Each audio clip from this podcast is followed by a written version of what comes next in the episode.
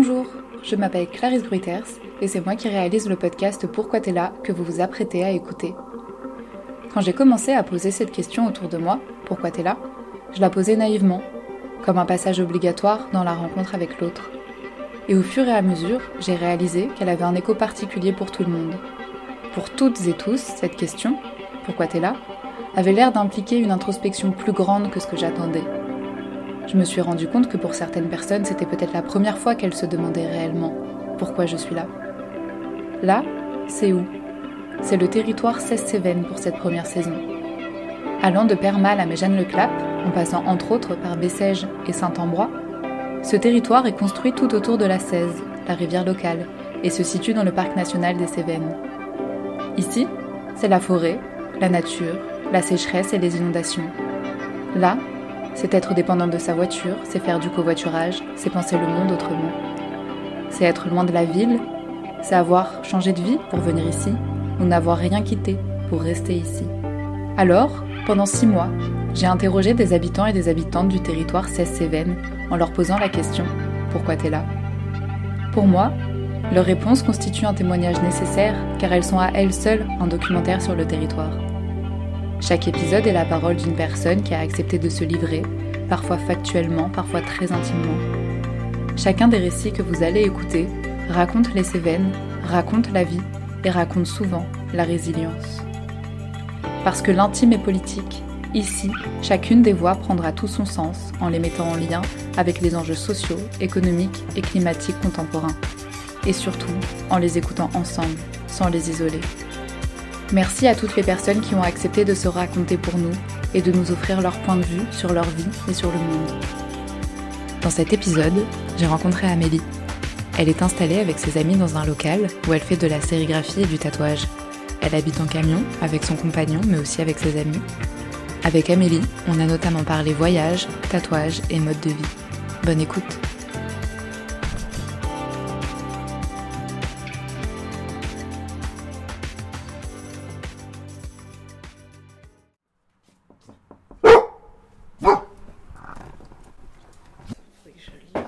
Ah ah, j'adore les boules à facettes. Et- ah oui, mais ça c'est la base. C'est une institution chez nous. S'il n'y a pas de boule à facettes, on dépérit. J'adore. C'est vraiment genre, euh, je pense que ça doit faire à peu près, ça fait des années que je dis à tous mes potes, genre, s'il vous plaît, offrez-moi une boule à facettes. Et personne ne le fait, je suis hyper triste. Sérieux Ah, Les enfoirés, quoi. Mauvais potes. Ils ont pas reçu l'information. hein. Ouais, bah de toute façon, descendre le camion. Salut Et du coup, vous habitez à deux ici? Ouais. Ouais, ouais, maintenant, euh, avant il avait son camion et euh, quand on s'est mis ensemble, euh, bon, on est resté longtemps avec les deux camions et au final on s'est dit, eh, tiens, si on s'appelait pas un poids lourd, comme ça on a une grande maison. Et, euh, moins agréable. on déménage- exactement, on déménage, on change d'appart. On passe à, Trop cool. à plus grand. Moi, c'est les dudes. Bah euh, là, c'était raison, j'étais un chauffeur poids lourd Ok. en livraison. Enfin, ça dépend des. Ouais, on est, euh, on est saisonnier euh, de base. Et, et là, en prenant l'atelier, c'était un peu une, une grande première de. D'avoir un plus, ancrage, euh, euh, ouais. Et euh, Enfin, justement, j'aimerais bien que vous me racontiez un peu, euh, enfin, évidemment à hauteur de ce que vous avez envie de oh, raconter bon, ou pas, euh, mais y a aucun souci. hein. parcours, pourquoi vous en êtes arrivé à être ici, donc manifestement pas à plein temps, mais euh, un peu, et comme, pourquoi vous avez choisi c'est vrai que ce c'est surtout vous, parce que moi, c'est parce que je t'ai suivi, sinon je serais Oui. jamais arrivé ici. Ouais, mais ça, ça fait quand même. mais euh, Mais mais t'es qu'est-ce quand que- même là c'est- ça Non, fait quand même partie de la question de.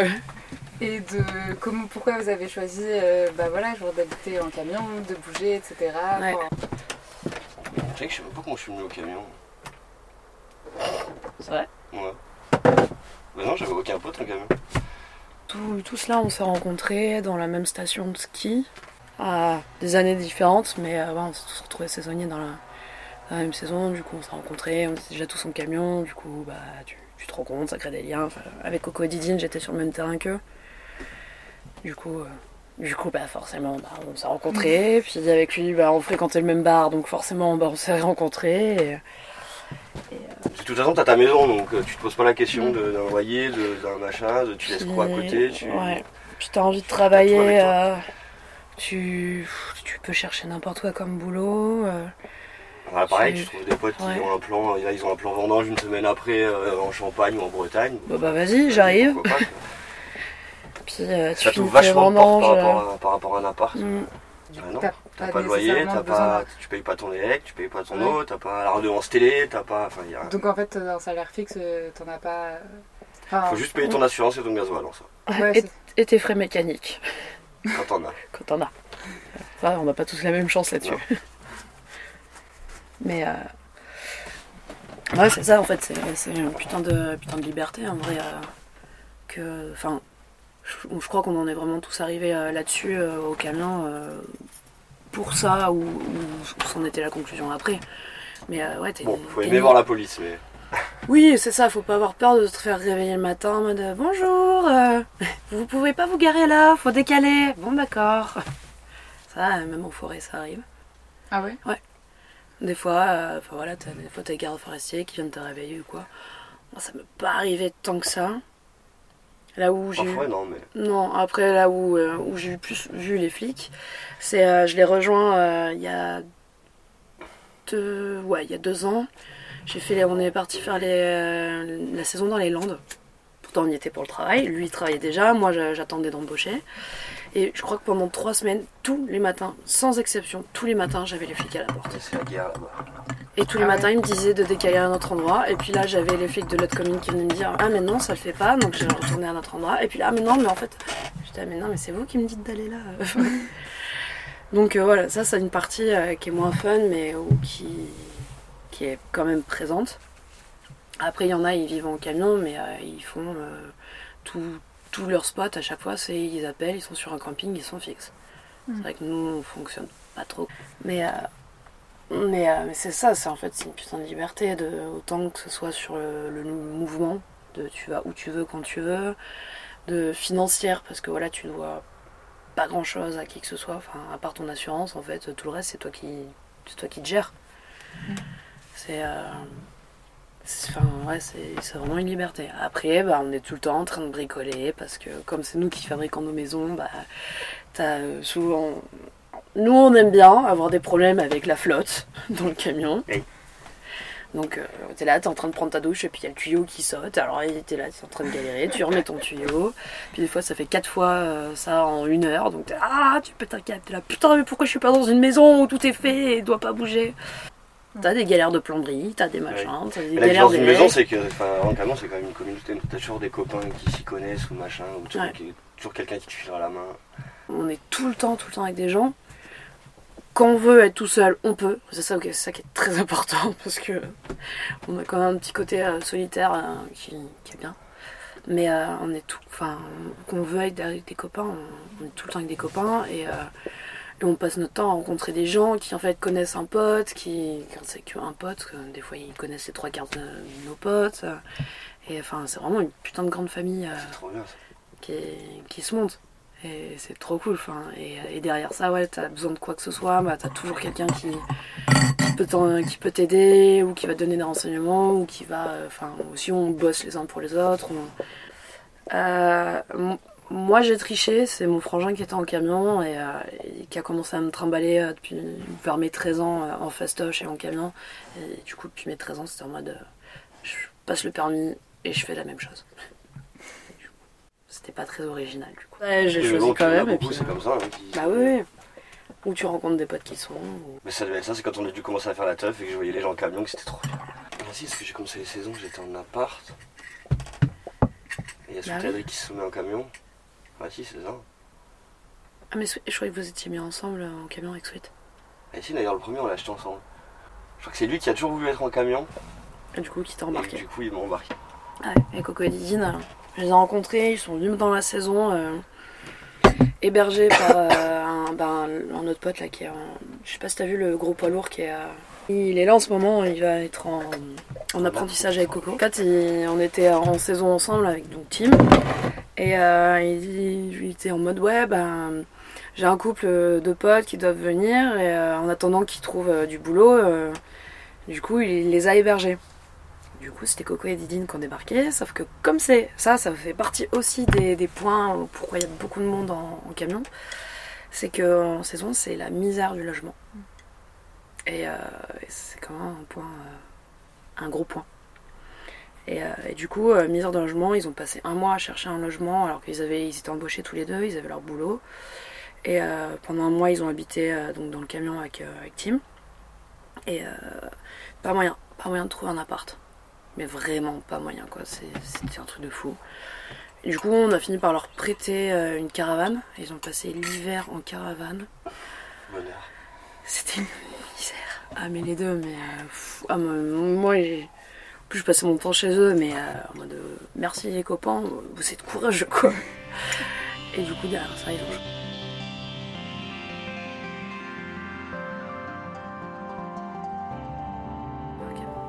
Euh, ça, c'était dans les. euh, en. Haute-Savoie. Et ouais, du coup, l'aventure a commencé en Haute-Savoie, à Châtel. et après, bah, c'est Coco et Didine qui sont atterri dans le Gard. Qu'on commence à faire les saisons d'été ici et qu'on finit par euh, monter une guinguette. Et, euh, et c'est pour ça que moi je me suis mis à pas mal squatter dans le Gard euh, parce que, parce que j'avais les bons copains qui étaient là, puis forcément tu rencontres d'autres copains, et puis voilà. Du coup, je me suis mis pas mal à traîner aussi dans le, dans le secteur. Et, et après, voilà, ce- cette question de. Donc euh, avec la pote Rachou, euh, qui s'est dit ah ce serait bien d'avoir un local pour pouvoir bah, elle monter sa marque, tout ça. Moi je me suis dit que c'était l'occasion de mettre enfin à la sérigraphie. Donc on s'est mis à chercher et à côté Coco et Didine cherchaient aussi un local, donc on s'est dit mais enfin parce que Coco est menuisier à la base et il voulait se remettre à, ça. Et on s'est dit bah en fait quitte à chercher autant chercher ensemble, vu on, est potes, on s'entend bien. Je crois, euh, je crois à la collaboration, enfin la- au partage du- d'un espace ensemble. Je pense que ça peut le faire. Et donc on a fini par trouver Bessèges. Et comme les loyers sont pas chers à Bessèges, tada, on a atterri à Bessèges. Ça, là, c'était le deal, euh, le deal avec le proprio, ce qui est un peu euh, pas évident partout. Il n'y a pas tout le monde qui accepte euh, d'avoir des camions posés à côté de, à côté d'un local. C'est un peu la guerre aussi. Il y a des gens autour qui, qui font des remarques et tout, mais bah parce que t'as, le- toujours cette vision de t'es en t'es en camion, t'es bah, si on utilise leur terme clairement, apparemment, qui aurait été dit euh, au proprio, c'est euh, vous héberger encore des clodos. Ça, ben non, en fait, on est là pour travailler, on n'est pas là juste. euh, on n'est pas des squatteurs, on n'est pas euh, en mode euh, 8-6 euh, avec les bars qui gueulent sur tout le monde euh, toute la journée. Enfin, est principalement là pour travailler. Après, on sait faire la fête. On a aussi des chiens qui gueulent, mais on essaie de les gérer. Bah, nous, on- ici, on- enfin, franchement, ici, on s'entend avec tous les voisins. Bah, en tout cas, on a l'impression. hein. C'est peut-être du faux cul. Ça, il y a moyen. Hein. De toute façon, on veut pas savoir. Nous, euh, tout ce qu'on fait, en fait, c'est pour. euh, tant qu'on a une bonne entente avec les gens. Ouais, mais voilà, justement, je trouve qu'avec euh, eux, il n'y a pas ce côté-là où. euh, où il y a euh, une mauvaise entente parce que ah vous êtes des gens en camion, vous êtes des gens sales ou des cassos ou du- je trouve qu'ici on n'a pas ça. On mais à Bessèges, c'est quand même. euh, voilà. On est à Bessèges. hein. Je dis pas qu'on pourrait débarquer dans n'importe quel bled en disant euh, coucou, on est en camion, mais on vient quand même travailler. Ouais. Enfin, dans tous les cas, si on le ferait. Parce qu'on le fait déjà avec, la- avec nos saisons, mais euh, ça passe plus ou moins bien. euh, et Ah oui, ça, tous les copains nous disent mais venez en avance et tout. Bah oui, non, mais je veux bien. Tu vois le prix d'avance c'est euh, c'est C'est un deux fois principe. plus cher. Tu passes en Ardèche, c'est beaucoup plus Pas cher. deux fois, mais pas loin quoi. Ouais, bah on a rencontré euh, il y a Une bonne deux équipe. ans, trois ans, trois ans maintenant. Ouais. Une, une bonne équipe là qui, qui font euh, deux festoches tous les ans là.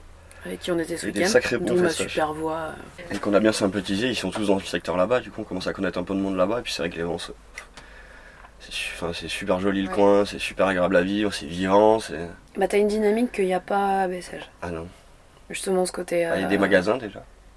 Oui. Ouverts Des magasins ouverts. Parce qu'à Bessèges, il y a beaucoup de magasins. Parce que du coup, tu fais de la sérigraphie Ouais. et euh, des tatouages aussi. euh. Ouais. Après, euh, je suis pas officielle. Euh, la seule formation obligatoire en tatouage, enfin le seul truc que tu as obligatoire en tatouage, c'est euh, la formation d'hygiène. Ça, je l'ai. Je l'ai, mais après, bah, faut se déclarer. Il faut avoir un local aux normes. Et euh, concrètement, euh, partager un local avec de la menuiserie et, euh, et puis même, enfin, c'est. Il y a trop de bordel pour officialiser un, un local de tatouage là-dedans. Bon. Je- du coup, je le fais en, En passion. en, en passion. Pour des Voilà. amis. C'est ça, exactement, exactement. Bah, De toute façon, euh, mes, mes colocs et mon mec sont, sont mes, mes bons clients.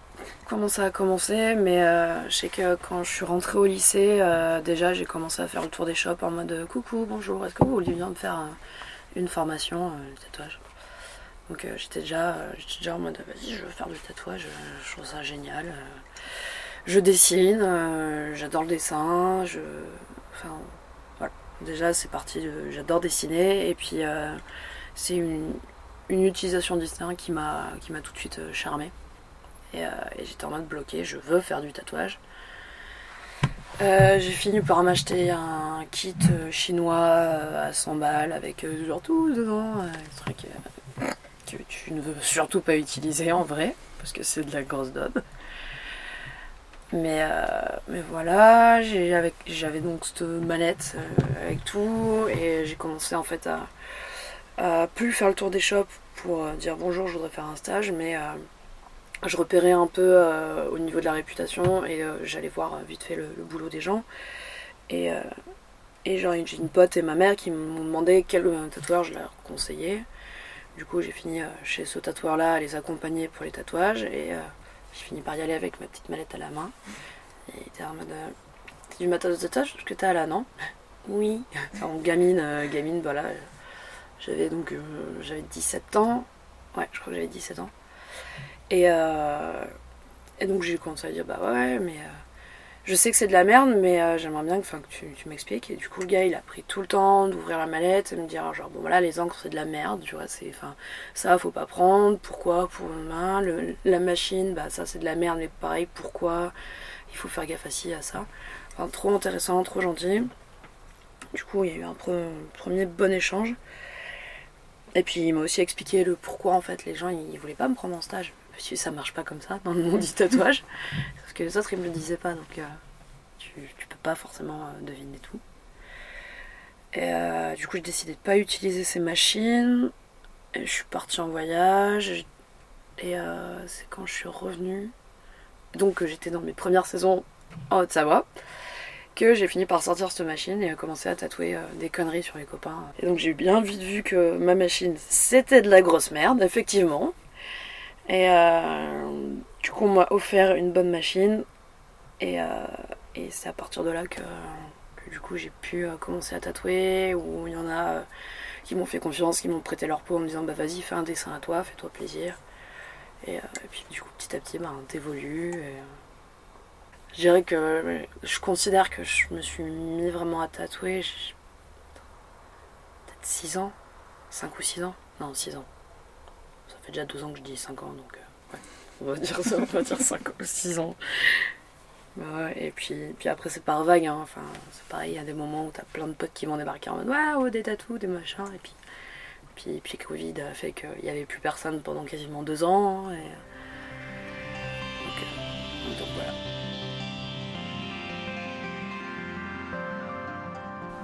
Originaire des Alpes de Haute-Provence. C'est un petit secteur euh, qui fait un peu euh, penser à l'Ardèche euh, sur le côté. c'est pas mal alternatif, c'est pas mal de, voilà, de, petits lieux avec plein de petits événements et tout. J'aime beaucoup ce secteur. Après, je, je veux plus y aller.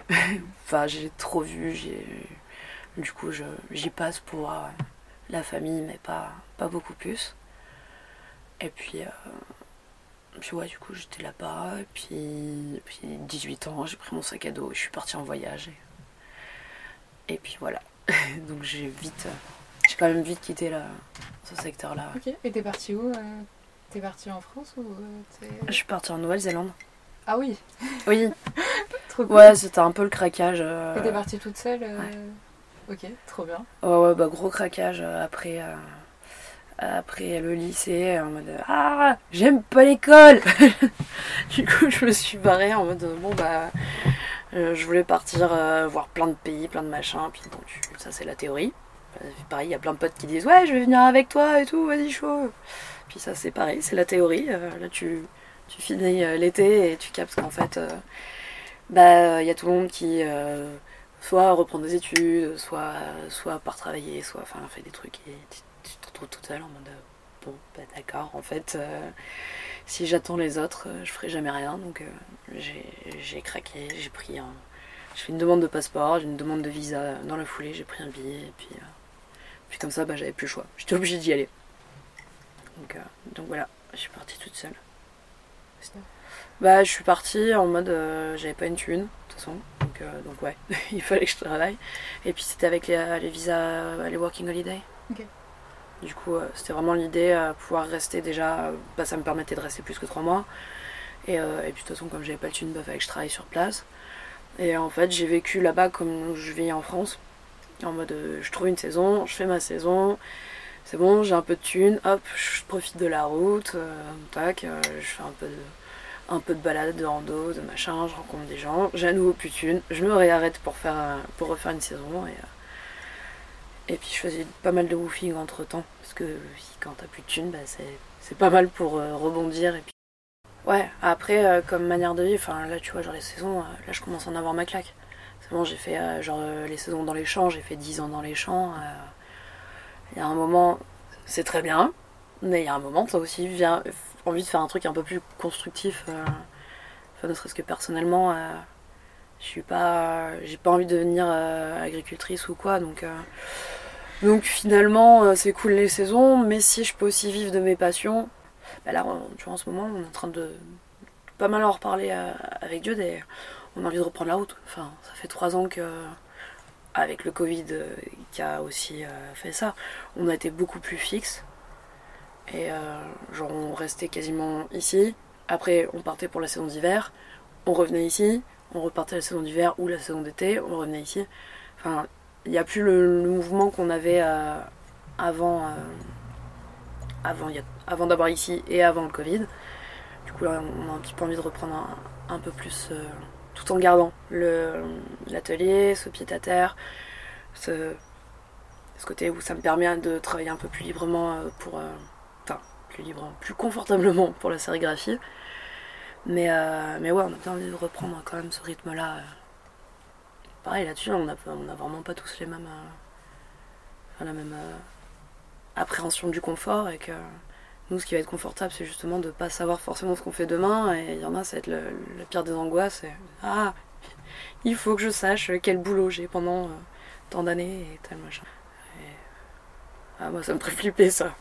Mais est-ce que c'est c'est en partie aussi lié à l'espace où- dans lequel tu as grandi, ton éducation ou- Je pense, ouais. Je pense qu'il y a quand même une part. C'est. euh, Enfin. Ouais, c'était. Enfin, ça jamais. Comment dire Enfin, en tout cas, ouais, euh, déjà j'avais la vision par rapport à, mes frangins.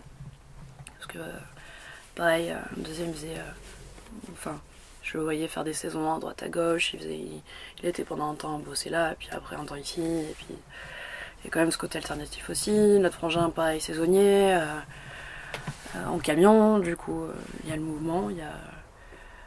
Enfin. ça, et puis, puis au niveau des. au niveau des, de l'éducation, je pense que c'était c'était complètement là aussi. Même si j'ai grandi dans une maison et avec une mère avec un travail fixe euh, dans lequel elle est encore aujourd'hui, malheureusement. Mais, euh, mais euh, ouais, je pense que c'était quand même. euh, c'était ouais, dans, dans l'air euh, dans l'air ambiant de l'éducation. Je sais pas trop comment dire. C'est c'est clair. Ouais. C'est clair? Ouais.